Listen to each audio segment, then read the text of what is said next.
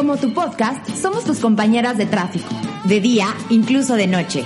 Nos gusta hablar de todo aquello que nadie se atreve a contar a micrófono. Tocaremos todos esos temas de café, de vida y seguramente algunos únicamente para divertirnos. Y para no tener doble moral con ustedes, preferimos no tener ninguna. Esto es Como tú. ¿Como yo? Sí, como tú, como, tu podcast. Yo soy Ana Pau Martín Y yo soy Andrea Locort. Empezamos. Bienvenidos a esta segunda parte de la entrevista con Daniel Sosa. Hoy nos va a contar Daniel Sosa cómo es vivir un especial en Netflix y por qué es tan difícil tener una relación en el medio. Hola Daniel. Yay. Ya regresamos, ya regresamos. Ya regresamos. Sí. Otro miércoles vamos a diferente. Vamos a seguir con las, con las preguntas. Andy, ayúdanos con la siguiente pregunta que es. La siguiente pregunta dice así. ¿Cómo dice? ¿Cómo dice? ¿Cambiarías algo de tu infancia o crees que llegaste a ser quien eres por lo que viviste? Lo único que cambiaría es eh, estar mamadísimo. Nada más. De tu infancia. ¿Real? Ah, sí, de la infancia. O sea, poder haber sido un niño con mucho más disciplina deportiva y ya. Todo lo demás, todo lo de mi mamá, todo lo de mi papá, todo lo que viví, lo volvería a vivir. O sea, si, si nazco otra vez, haría exactamente lo mismo. Eh, creo que es parte fundamental de, de ser quien soy y, y si no hubiera pasado eso, pues sería otra cosa. Ok, hablando de la infancia, eh, dice, si pudieras decirle algo a Daniel, al niño de 10 años, ¿qué le dirías? Eh, No mojes tu pan con la lluvia. Estás pendejo, le diría. Le diría al niño de 10 años, Daniel. Tú, tranquilo. Tra- Tranquilo y ponte a trabajar. así. ¿Crees que Daniel de 10 años te contestaría, pero por qué? Sí, sería. Me hubiera mandado a la verga, me hubiera dicho, pero sería como. Tranquilo y ponte a trabajar. Yo creo que él me- la pregunta que sería, no sé si le externaría, sería. Pues más como, lo- le preguntaría tranquilo y ponte a trabajar, le diría tranquilo y ponte a trabajar, porque sé perfectamente que ese güey de esa edad lo que haría, se cuestionaría un chingo de cosas que lo harían tranquilizarse y ponerse a trabajar. Creo que sería la, la reacción natural. Y Ok. Yo tengo, tengo algo. Eh, a mí me gustó mucho que escuché, bueno, leí esto, soy mucho de frases y justo te la envié en la presentación, que dice, lo mejor que pude haber hecho fue renunciar a mi vida Godín para dedicarme por completo a mi verdadera pasión. Daniel Sosa. Eso. ¿Por qué, por qué crees que es lo mejor que te pudo haber pasado? Sé eh, y leí que fuiste implant en Walmart, México. Walmart. Walmart. Walmart. Walmart. Walmart, Walmart, fue intern y después llegué a ser director de, digo, ser este, ¿cómo se llama? Project Manager del área de prevención de pérdidas en Walmart. Mm, porque no me gustaba. Así de sencillo. Fue la mejor decisión que pude haber tomado fue porque si te pones a pensar, quien que está escuchando y viendo esto es, ¿qué chingados estás haciendo y por qué? O sea, ¿no te pasa de repente que, bueno, esto fue como lo pensé. Me acordaba mucho que estaba aprendiendo las tablas en, en- en- en matemáticas, que me cagaba la del 7, la odio a la fecha, la veo o sea, odio la tabla del 7. Y me acordaba, ¿por qué chingados estás haciendo esto? ¿Por qué chingados? Y después mi abuela me decía, para que aprendas. Y dije, ah, sí, cierto. Y seguía. Y seguía, dijo, ah, bueno, va. Es que lo que no me gustaba es por qué estoy haciendo esto. Y cuando de repente llegas a un momento en el que te preguntas, ¿por qué estás haciendo esto? Y la única respuesta es, mm, No sé. no, porque se tiene que hacer, porque el dinero, porque ya estoy grande. Y es una respuesta con la cual tú no estás convencido. Es cuando tienes que replantearte entonces la pregunta. Cambias el por qué por el quiero hacer esto. ¿Puedo hacer otra cosa? ¿Qué puedo hacer? Claro.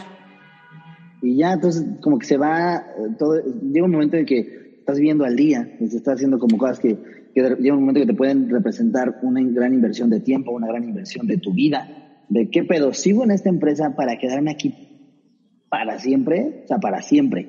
O sea, igual, no en este, en este cubículo, pero igual ya subo y soy el director o la chingada, o me voy a una empresa más grande. Quiero eso, ¿qué camino quiero recorrer? Porque ya me están doliendo los pies y no quiero que me duelan los pies y, apurarme y tener prisa de llegar a un lugar al que no quiero llegar. claro, sí, a mí me pasó hace unos meses también que decidí dejar mi trabajo Godín y entiendo eh, lo difícil que es tomar este tipo de decisiones porque cuestan, cuestan mucho trabajo, dan mucho miedo y más cuando tú nos cuentas que te mantenías y sacabas tu dinero. A mí me pasó exactamente lo mismo. Yo decía, si dejo esto y no me va bien en otro lado, ¿cómo tomas o qué consejo le darías a la gente que te escucha allá afuera de tomar la decisión de soltar, o sea, de dedicarse a lo que les gusta? ¿Y es lo más difícil, es lo más difícil que hay en el mundo, es lo más difícil. Eh, tengo un amigo que quiero mucho, eh, ahorita está atravesando por un momento de duda y, se está enfrentando con, con el peor enemigo que eres tú, porque está de decidioso y no hace. Nomás y planea y se, y se, y se recuerda lo, lo, infeliz que es y lo que podría hacer, pero no hace. Entonces mi consejo para toda la gente es, hagan las cosas. Es que me va a costar trabajo. Pues sí, pendejo, pues de eso se trata. O sea, yo cuando decidí renunciar a Walmart fue porque yo dije, lo que sea que vaya a agarrar, sea futbolista, sea pintor, sea comediante, sea cantante, lo que sea que yo vaya a agarrar, tengo que ser la mera pistola en eso. No puedo ser uno, un comediante más, no puedo ser un pintor más, un futbolista, tengo que ser el güey. Y para eso, ¿qué hay que hacer? Pues leer, y, o sea, y no te miento, o sea, yo días que me siento aquí, tengo libros que leo y, los ya los leí y los vuelvo a leer. ¿Esquivole?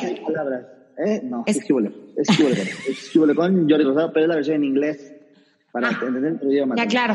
Sí. Entonces, el punto es, lees, aunque ya lo leíste el libro, es para, ¿qué tal que se me fue una palabra? ¿Qué tal que se me fue una idea? Y, el tema es, sea lo que sea que escojas, sea lo que sea tu sueño, este miedo que te va a dar salirte de esta zona de confort que es tu trabajo, que es, que es esto que estás viviendo, mi consejo es que te preguntes lo, te preguntes y te digas lo mismo que yo me decía cuando entré al colegio en México, que era, si me hacen bullying, yo voy a ser una pistola en mi trabajo. Si me hacen bullying, yo voy a ser el mejor portero o el mejor eh, estudiante. Aquí no te van a hacer bullying, aquí es, si me dedico a ser cantante, voy a ser el mejor cantante del mundo. Si me dedico a ser eh, arquitecto, voy a ser el mejor arquitecto del mundo. Si voy a ser un periodista, voy a ser el mejor periodista del mundo. Confía en ti y prepárate, porque el error es que a veces seguimos un sueño creyendo que nada más se va a cumplir porque tenemos ganas, y es una pendejada. Claro, esa visión y ese sueño que nos hacemos como voy a pasar por Televisa y me va a ver un productor y ya voy a entrar a la novela y me voy a ser protagónico. Y no, así no es, la verdad. Todo el mundo como que trae esa idea. Los sueños nunca se cumplen, se hacen. Siempre. Es que cumplí un sueño. No, no, no cumpliste. Si hiciste tu sueño, trabajaste por él y lo estás viviendo, brother. No estás, no es que se cumplió. No. Oye, Dan, y entonces, a ver, estabas en Walmart y ¿qué fue lo que dijo? Pues voy a hacer comedia o por qué no voy a ser futbolista si ya estabas tan metido en el fútbol?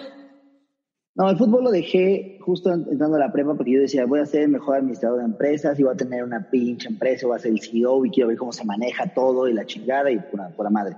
Cuando estoy en Walmart, eh, estaba en la, en la, universidad y después volteé a ver a Richie en la, en en la tele, Ricardo Farril, y dije, güey, lo que me fascina a mí es hacer reír, güey. Yo lo he hecho desde que estoy morrillo. Mi papá me enseñaba películas de cantinflas, de Pedro Infante. Yo crecí con la comedia, gracias a mi papá. Y de repente veo que hay un güey que lo está haciendo y lo primero que sentí fue como de, ¿por qué yo no estoy haciendo eso? O sea, ¿por qué si tanto me mama hacer eso? ¿Por qué no lo estoy haciendo? ¿Qué, qué chingo está haciendo un Excel en Walmart? O sea, ¿por qué? Y fue un, un, rollo de, de, emoción, de empute, de frustración, que sentí en todo el cuerpo de yo quiero estar ahí, güey, ¿por qué no estoy? ¿Por qué no estoy? Ahí dije, pues, pues ve. Claro. Ve, y fue una confrontación difícil porque esto ya lo he dicho en varias entrevistas, entonces me lo voy a saltar, lo voy a comentar muy a grosso modo para seguir en la entrevista. Le dije a mi familia que me apoyara, me dijeron que sí. A la mera hora del momento de pagar el curso me dijeron que no, que no iban a apoyar, que una pendejada. Mi abuela me dijo, ¿cómo crees que tú vas a ser comediante, Daniel? Y todo esto lo entiendo que viene desde un lado de amor, no desde un lado represor, sino un lado de que lo quiero tanto que no quiero que se exponga.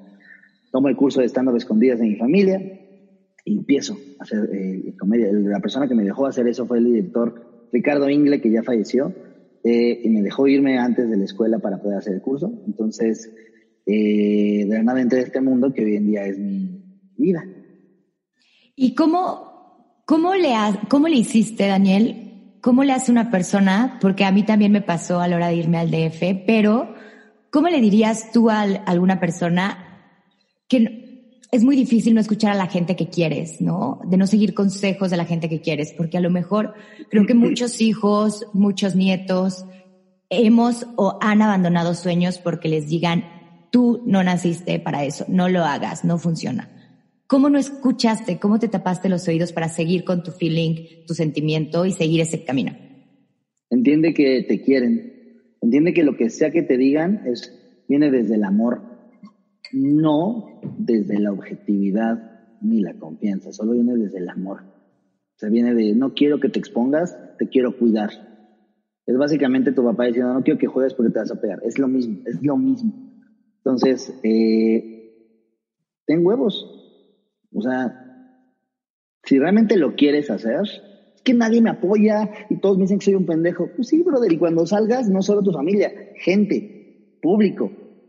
Es más, y si no es algo público, clientes, compañeros, te lo van a decir a cada rato. ¿Qué chingado estás perdiendo el tiempo? Es que me Hallon, que yo no podía, sí, y no pudiste por, porque no le echaste huevos, o sea, no pudiste no porque te dijeron, no pudiste porque realmente no tienes los huevos de hacerlo. O sea, si realmente no quieres y no tienes ganas de seguir tu sueño, asume tu realidad y considérate la persona que eres para siempre. O sea, yo siempre he dicho, tengo, tengo un sueño, ¿no? Que es, si hoy se me mete en la cabeza ser un cantante cabrón, me va a costar muchas cosas. Me va a costar probablemente que descuide mi carrera de comediante, probablemente mucha inversión de dinero, probablemente la cague.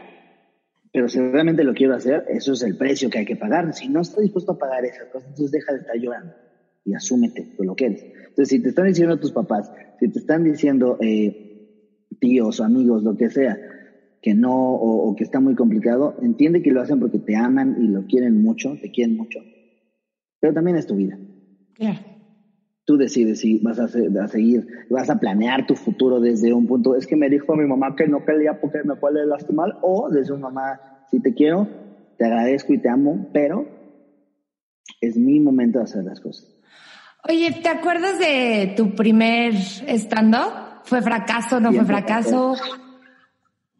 Tuve, tuve dos, bueno, tuve, fíjate, tengo tres momentos de primera vez, según yo.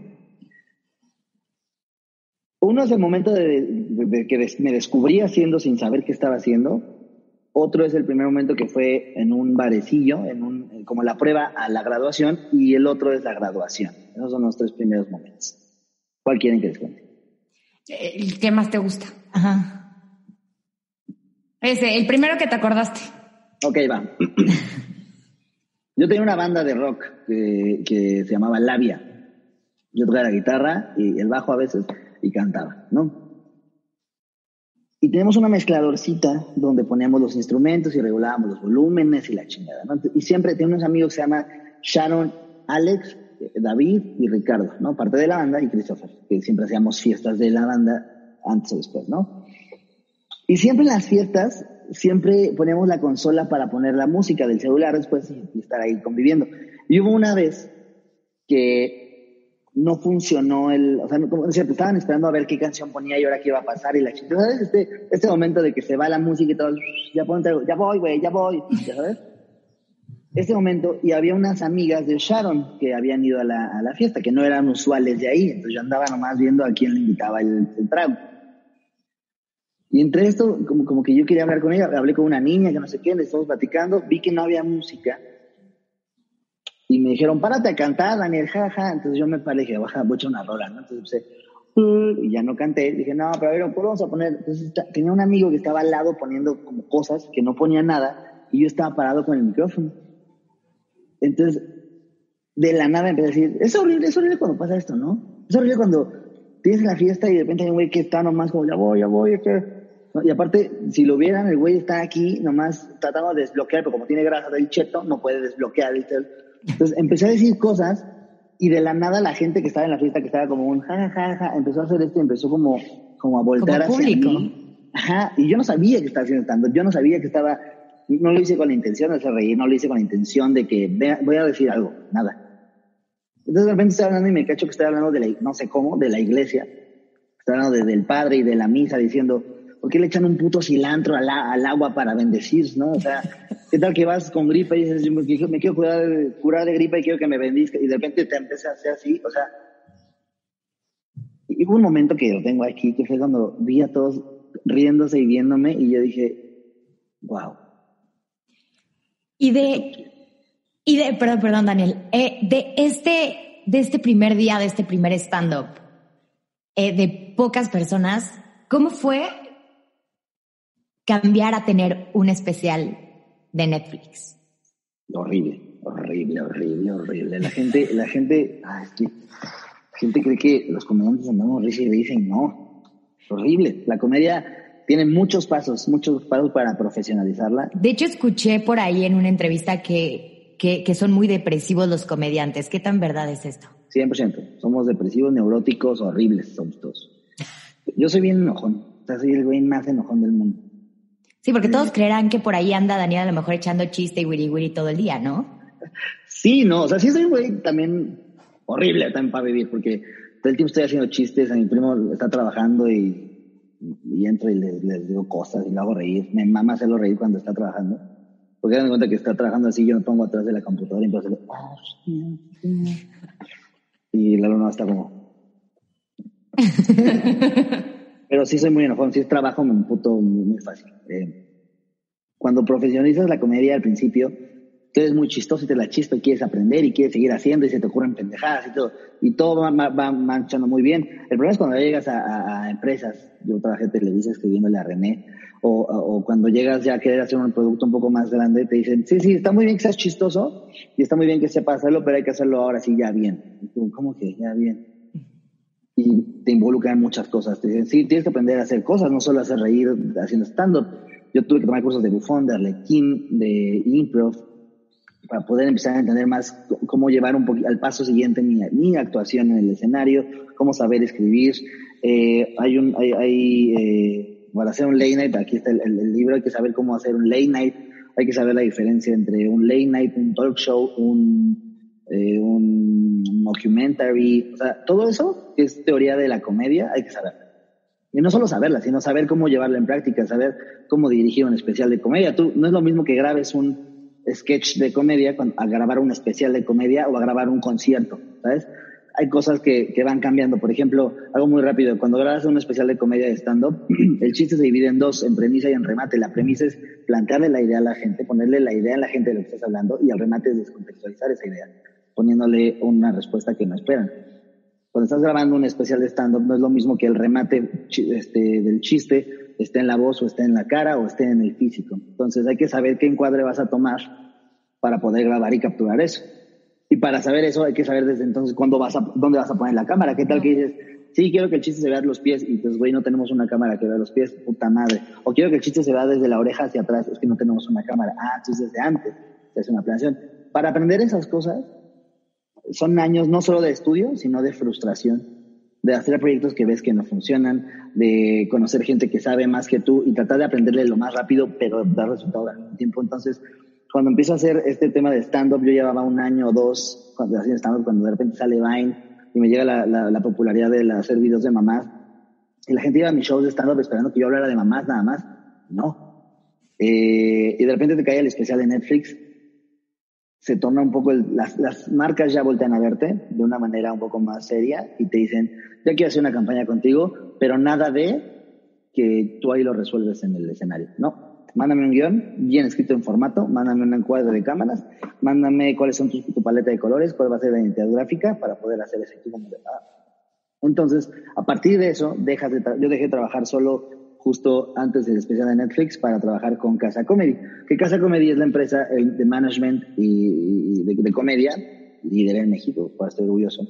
Y entrena más como talento. Y hoy en día ya no soy solo talento, hoy en día soy socio de esa empresa. Yo llevo el área de desarrollo de talentos de Casa Comedy. Pero en ese momento te entiendes que es el momento de aprender otras cosas. Y el especial de Netflix lo que hizo fue decirnos a todos que tenemos es, ya no estás jugando, brother. Ya trabaja en serio. Claro, les dio como una pauta en el escenario porque a veces ahorita que me cuentas, que nos cuentas todo esto, pues vemos nosotros 40 minutos, una hora, ¿no? Y creemos que es eso ya, que se subieron, improvisaron, hablaron y ya, pero hay toda una historia detrás de, de estos 40 minutos en Netflix, ¿no? Sí, eso es, es, es escribirla y escribirla y la tienes que mandar a Netflix para que la pruebe, la tienen que regresar, tienen que hacer correcciones. En especial que está ahorita en Maleducado, el, que, el segundo que grabé en el Metropolitan, tuve que doblar mi voz para poder cambiar un chiste que no estaba aprobado. Eh, son, cosas que la gente no tiene que darse cuenta. La gente tiene que decir, se le ocurrió y está haciendo el chistoso. Eh, hay que saber improvisar también. Cuando sabes improvisar es porque ya tienes demasiada eh, experiencia diciendo las fórmulas de comedia, tipo la regla de tres, la regla de tres es pones dos ejemplos y el tercero es de la jiribilla, ¿no? ¿Como el de 20 pesos? Ah, el de 20 pesos. Fíjate que ese chiste fue improvisado.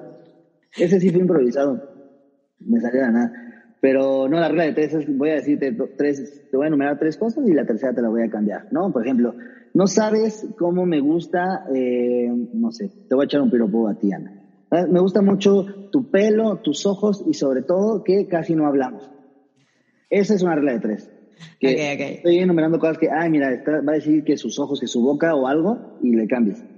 Y eso lo tienes que saber escribir para poder hacer un show profesional. Y Netflix te da, mira, cualquier güey ya puede tener algo en Netflix hoy en día si trabaja con mucha constancia. Pero al principio era como el tema de, sí, güey, pero ya te da un estatus. ¿no? Esté bueno o esté malo, ya dices, si estás en una empresa como Netflix, claro. ya tienes que ser serio porque es una gran empresa. Oye, ¿y alguna vez has tenido una mala experiencia arriba del escenario o una así que te acuerdes? Así, la, mejor. Puta, mira, empezando me aventaron cerveza y me decían que me callara. Eh, eh, me tocó pelearme en un escenario, en un evento, no en un escenario, abajo del escenario, después de un evento privado, vamos a un señor y yo eh, un show con tres personas, este, yo dando show un cumpleaños atrás, me chiflaron que me bajara, o sea, hay muchas cosas que te pasan como comediante y tienes que aguantar vara y seguir así. ¿Y cómo no, o sea, cómo no renunciar ante, o sea, yo siento que si un día me lanzas cerveza, daría mi brazo a torcer, ¿no? ¿Cómo ser fuerte ante todas estas malas experiencias que evidentemente a todos les pasaron, ¿no? Es porque, porque el público jamás tiene la culpa. El público jamás tiene la culpa. Así estén súper borrachos, así sean los güeyes más detestables del mundo y vayan a ver tu show, no tienen la culpa. Quiere decir que no eres un comediante capaz de manejar esa situación. ¿Y qué pasa si no eres un comediante capaz de manejar esa situación? Pues regresas y te vuelves a poner a leer a ver cómo chingados le hago para volver a manejar una situación así. Y es lo único que me... Cada que pasaban las cosas para mí era como el tema de, ah, chinga, ¿cómo es que no? ¿cómo que no los callo? ¿No? ¿Cómo, cómo? Porque al principio es, los callas y qué, güey. O sea, no puedes callarlos y ah. joder la vibra del show. Entonces, ¿cómo hago para callar a un güey que está interrumpiendo mi show sin que yo me vea como un ojete que cayó en esta, en esta provocación y que todo el mundo se la siga pasando bien? Y la experiencia te va dando tips como el tema de, ok, ¿quién está hablando? Yo estoy hablando, yo escuché que hay un heckler, así le decimos. Que hay un heckler que está acá hablando. No le voy a dar importancia porque todavía los demás no lo escuchan pero si ya lo están escuchando los demás y ya está siendo evidente la molestia, volteo y le preguntas algo para sacar información. Tiene segundos. Tiene segundos para analizar lo que está diciendo, cómo está vestido, eh, alguna debilidad, ¿no? Lo ves, escuchas lo que dice, ya procesaste un chiste, lo que sea, y le avientas un chiste para que la gente se ría ahora de él. y lo haces sentir, no lo haces partícipe para que sean, ay, mira, él está haciendo chistoso por el güey. No, es un chiste que a él no le va a gustar. Okay. ¿Para qué es este chiste? Para que este chiste a él le va a decir como, hoy no quiero que se burlen de mí y que me van a exponer. Y a las demás personas es como, a mí me dio mucha risa. Y entonces la vibra sigue en el tema de, cállate o vuelvo a hacer esto. Y las demás personas, yo sigo riéndome. Y yo estoy Entrenando el año. Ajá, exacto. Entonces, es de hueva, pero, pero es importante aprender a hacerlo. Entonces, las experiencias que me han tocado malas, me han ayudado a tener estabilidad. La que más me acuerdo fue que me aventaron cerveza en el Freedom Planet Cali. y una vez con Mau Nieto tuvimos un show privado y me bajaban a silbidos de ya bájate, ya bájate. Y yo me bajé súper enojado porque todavía no entendía qué estaba haciendo. Y después de todo este proceso, Daniel, eh, que si te aventaron cerveza, que si tuviste eh, que hablaste con Ricardo Farril, porque justo estaba viendo como tu entrevista donde decías que te ligaste a Ricardo Farril, que eso te pasó su teléfono, que tú no lo podías creer porque eras fan y ahora es de tus mejores amigos. Todo esto que tuviste que vivir, este, en Netflix, etcétera, ahora tienes un podcast que se llama Seguimos continuando. Sí. Eh, ¿De dónde nace Seguimos Continuando? Ahí te va. Mis amigos comediantes se subieron a una ola de podcast así. Así, yo quería hacer uno hace mucho tiempo. Alex Fernández lo hace primero, lo hace increíble.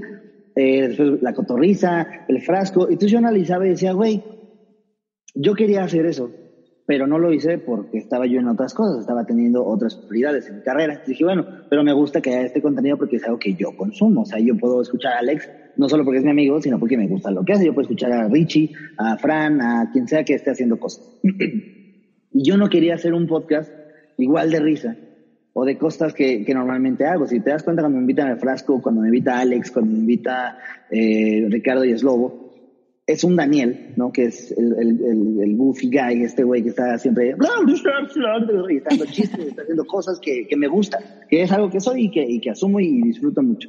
Pero el mío era como de, no, quiero hablar con la gente, pero justo quiero ser, no quiero ser este. No quiero ser este güey que he llevado siendo 6, 7 años de carrera. Que ese güey que está enfocado a eh, hacer reír a la gente. Entonces, ¿qué quiero hacer? Quiero, quiero agarrar, agarrar esta ola de podcast y quiero tener un espacio para que... Y me di cuenta que quería hablar a la gente un poquito más en serio y de temas que realmente a veces no tocamos, como es el bullying, como es la, eh, ayuda emocional, ayuda eh, de estabilidad mental, eh, como el acoso, entonces de repente empecé a hablar de temas que para mí eran importantes y, la gente hizo una comunidad muy, muy especial. Y, el peor es que el público dice, no mames, tu podcast no da risa. Y yo, no, es que no, mi podcast no da risa. Ese es el punto. Ese es el punto. Ah, está de la hueva. Entonces haces un filtro para otro tipo de público, haces un filtro para otro tipo de ideas. Y algo que yo tengo muy claro en mi carrera es que yo quiero realmente tener un late night como lo hace Jimmy Fallon, como lo, lo hizo eh, David Letterman y para eso no solo es quererlo, ya es entender qué implica eso. Implica una madurez como persona y como comediante que no solo es tener oportunidades y, agarrarlas, sino es... Te voy a poner un ejemplo muy, muy fácil. Yo hacía años de, de, mamá, era, decía mucho la palabra verga en, en mis primeros especiales. Y llega un momento que tienes que entender que vas a llegar a un público mucho más grande. Vas a tener que, que, que el público que te sigue de Vine también ya creció. También ya está haciendo otras cosas. Entonces, para mí es no puedo seguir siendo el chavito chistoso siempre. Tengo que ser un comediante mucho más completo, mucho más responsable socialmente.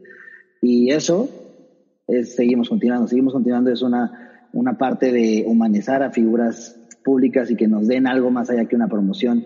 Me tocó con Derbez cuando fue su entrevista de la película, hablamos de la película, pero sobre todo qué, qué consejo nos da Derbez, me tocó con Nadal y, con cada persona que ha ido, seguimos continuando, trato de decir, sí, sí, sí, güey, pero pero tú, ¿qué onda, güey? Tú de chavito, ¿qué le dices a tus amigos para que se lo digas ahorita a esos chavitos? Entonces, seguimos continuando. Para mí es muy importante porque es una parte muy personal y me fascina compartir eh, eso con la gente. Es otro Daniel. Es otro Daniel. El güey de pero seguimos continuando te va a regañar si haces bullying. El güey te va a decir que no, que no está bien eso. El otro güey se va a reír y va a hacer un chiste. Y va a seguir diciendo, no, pero este güey, Daniel del Seguimos Continuando, va a ser un poquito de, no jamás educando, pero sí crear conciencia. Y desde un punto de, déjate mamadas y ponte esas cosas bien. O sea, para mí todo lo que, todo lo demás es que hay que echarle, deja de, deja de estar mamando. Agarra tu lápiz y tu pluma y ponte a escribir. Y me acuerdo porque una vez me dijeron, oye, pero es que tu mamá, no, no tuviste mamá, y cómo, cómo no tener mamá te, te influyó en que le dije, güey, según yo, eh, tener mamá o no, no influye nada en agarrar un lápiz y hacer chiste número uno. ¿Sí? No, entonces, ¿qué mamas con esas preguntas? Es para todo. Entonces, trato de hacer que la gente que escucha eso sienta ánimo y sienta ganas de decir, sí, es cierto, güey, vamos a hacerlo, vamos a hacer el pedo, no tanto filosofeando, no tanto en el tema de todo mundo podemos y algunos, no, no, no, ya, hazlo, güey, hazlo. Luego vemos tu pedo de, de, de, de tu aura. Ahorita hazlo y ya después vemos qué chingados hacemos junto ahora, ¿no? Sí, a mí me gustó justo ver como esta faceta de Daniel, de escucharte en el frasco, porque te escuchaba en el frasco, y luego escucharte en Seguimos Continuando, que es como, o sea, ¿cómo puede existir como estas dos partes de, de papá, y como por así decirlo, Y esta parte de chavito fresco, divertido. Y me encanta que, bueno, puedas decir que un estando pero no únicamente, pues es como eh, una persona chistosa, ¿no? Que también tiene esta parte de ser humano y que está increíble. Sí, es algo que me gusta mucho transmitir. Es como pues, todos, digo, al final de cuentas un arquitecto no solo es un arquitecto, es mucho más cosas. Claro. Eh, y quiero que la gente entienda eso, que todos somos mucho más de lo que la gente puede predecir que somos. Y esta etapa de mi vida, justo en este momento de mi carrera, estoy en esta migración de nuevo adulto, justo de ser un güey que, pues güey, me tocó entrar a esta ola de la comedia y de la figura pública en un momento en el que yo era un chavito, güey, pero tengo que crecer. Claro. Entonces, aprovechar y aprender lo más que podamos para que el día que esté conduciendo el Oscar o, o teniendo mi late night internacional pueda decir, sí, yo ya hice eso, pero cuando tenía veintitantos años. A ver, hablando, hablando de crecer, Daniel, ¿dónde se ve en 10 años? Estamos que 2020, si no nos mata esta chingadera, yo creo que... Aparte. Tengo, tengo 26, voy a tener 36 años. Loki, voy a tener 36. Yo creo que sí o sí voy a estar trabajando en Estados Unidos haciendo eh, películas, eh, algunas series. Eh, y haciendo sold outs en el país, en, México y en varios países. Ya, ya con giras internacionales un poquito más fuertes. Eh, y ya empezando con 36 años, empezar a ver la producción, la preproducción de mi late night. Ok. Entiendo solicitudes para conducir Oscar. En la familia casado. ¿Y Daniel, personal? Daniel personal, ojalá esté casado este güey, ojalá esté casado, ojalá tenga hijos, ojalá tenga, sea una persona estable tanto mental como emocional, eh, que es un reto también a veces en este medio, tener una estabilidad emocional y, mental, porque güey, recibes estímulos a cada rato, a cada rato, un día te despiertas y eres el mejor comediante del mundo y al día siguiente eres un pendejo. Eh, y tener estabilidad para, esta paz de poder quitar los malos comentarios de tu cabeza y tu corazón es un trabajo diario, y solo con terapia sale. Pero me gustaría tener familia, me gustaría ser una persona estable y feliz. ¿Es difícil conseguir pareja estando en el lugar donde tú estás? Claro, es lo más difícil que hay en todo el planeta Tierra. ¿Por qué? Porque, porque ten en cuenta que eh, mi, mi, trabajo antes de esta pandemia era estar todos los, todo el tiempo fuera. O sea, me despertaba y tenía que ir. Por eso hacía ejercicio tan temprano con Sofía. No porque me mamara el ejercicio y dispararme súper temprano. Es porque, güey, si no voy a esta hora no me da tiempo de hacer nada. Entonces, era pararte, irte a ver qué producías, qué escribías, eh, qué dirigías. Y después ya ahorita te vas a shows todos los fines de semana y luego regresas y tienes que ver, supervisar la edición de un proyecto. Estoy, estoy dirigiendo unos proyectos en Casa Comedy TV también, que no salgo yo. Pues revisarlos, estar al pendiente de la parte de la sociedad de la empresa como desarrollador de talentos, viendo el, cómo se va ejecutar los planes de trabajo. Es una, es una chamba que yo puedo estar a gusto de 6 de la mañana a 6 de la tarde y de repente a las 7 me sale un evento que me tengo que volar, ¿no? O tengo que grabar. Entonces, es una chamba que no tiene horarios. Y ¿Cuál presidente? ándale, encontrar una, una, pareja que esté dispuesta a, a, a, aceptar esto es bien complicado, sobre todo porque es mucha renuncia. Es una renuncia a, a compartir muchas cosas. Es una profesión muy egoísta esta. Entonces, si alguien es mi novia, es, güey, pues sí, pero ten en cuenta que hay veces que no voy a estar contigo en tu cumpleaños. Y hay veces que en tu cumpleaños yo voy a estar en Las Vegas. Y, eso es bien complicado. Y sobre todo, bueno, esa es una parte. La otra parte es el, las fans o la gente que de repente está muy cerca de ti.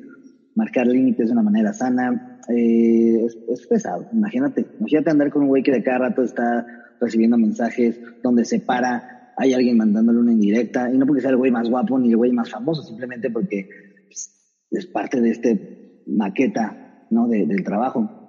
Entonces lo que, lo que sí es importante es que entender que mientras uno no dé entrada a ese tipo de cosas, se puede tener una relación. Mientras uno establezca bien los límites, tenga encuadre sobre todo en cuadre emocional, en cuadre mental con su pareja, se puede dar la relación, pero pues sí está cabrón. Eh, claro, sí está cabrón. Sí, para los normales está cabrón. Sí, mírame. Oye, Dani, para terminar, quisiera que nos dijeras como algunos consejos que tú como Daniel Sosa les dirías a las personas de cómo conseguir sus sueños. ¿Cómo le hizo Daniel para conseguir sus sueños? Eh, acuérdate que los sueños dependen nada más de ti. No se cumplen, se trabajan. Eh, prepárate. No, no, no hay manera que si amas algo y estás bien preparado, no hay manera de que no pase. O sea, puede haber muchos factores que te hacer que sea más tardado, que sea más pesado, que llegue ya el último momento de tu vida, pero es depende de ti y, no es tan mágico. Es algo muy real, es algo muy tangible. Soñar no, no, no depende de nadie más que de ti. si, te, vas al, al, principio básico, soñar depende de un güey que se duerma y tenga cosas en la cabeza para que pasen. Lo mismo en la vida, si tienes un sueño, deja de delegar culpas, deja de delegar responsabilidades, eh, deja de delegar, de inventarte situaciones para las que no, no puedas hacer el sueño. Si tienes, si es un sueño realmente, te paras y haces lo pertinente para que eso se cumpla.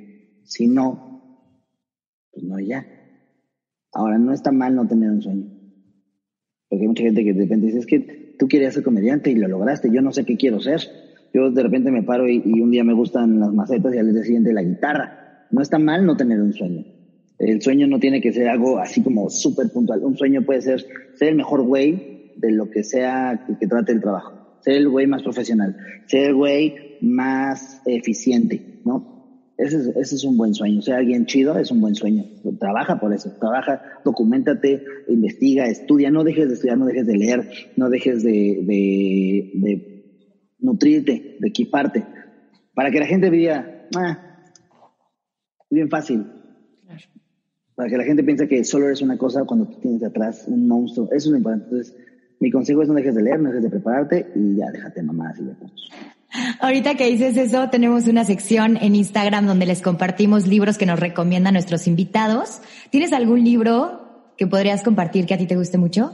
Lo he repetido muchas veces porque es mi favorito, se llama Spirit Junkie eh, de Gabriel Bernstein y em, El Club de las 5 de la mañana. Ok. okay. Librazo. Ese libro me cambió. Ese libro te, dice que te pares a las 5, digo, también todo el mundo de, no mames, como a las 5, güey. Pero ahí te va.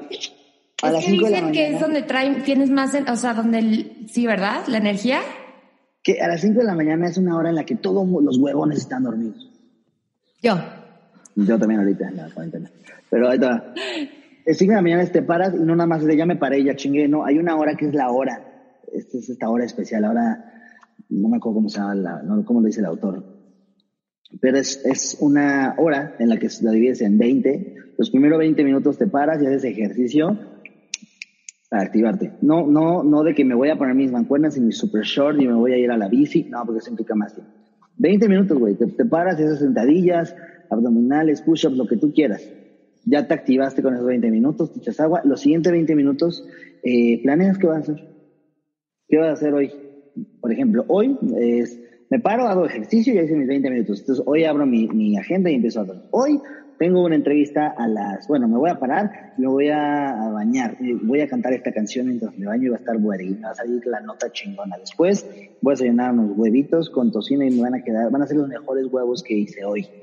Y después de esto tengo una entrevista, después tengo que entregar estos guiones que me van a quedar increíbles, entrevistas Después tengo una entrevista a la una y a la una me va a ir una entrevista súper bien porque voy a hacer clic con la gente que vea y lea esto. Y después tengo tal, tal, tal. Y ya que lo planeas en esos 20 minutos, cierras tu planeamiento y idealizas este, esto que estás planeando, lo empiezas a idealizar de una manera bonita para que se cumpla. No pides al universo, no. Dices, voy a tener la mejor entrevista y me voy a hacer los mejores huevos y cuando lo esté haciendo voy a poner atención para hacerlos.